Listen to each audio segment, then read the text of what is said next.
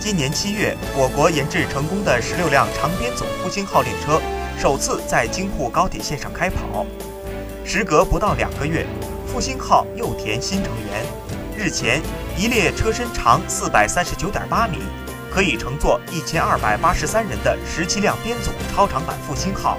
悄然现身北京环铁基地。由于增加了一节车厢，列车长度比十六节长编组列车增加了二十五点六五米，可以绕一个标准田径跑道一周还多，比现在主力车型的八辆编组复兴号长出了二百三十点八五米。中国铁路总公司表示，二零一九年时速三百五十公里的超长版十七辆编组复兴号将投入京沪高铁运营。目前，该车在北京环铁基地进行各项静态和低速试验。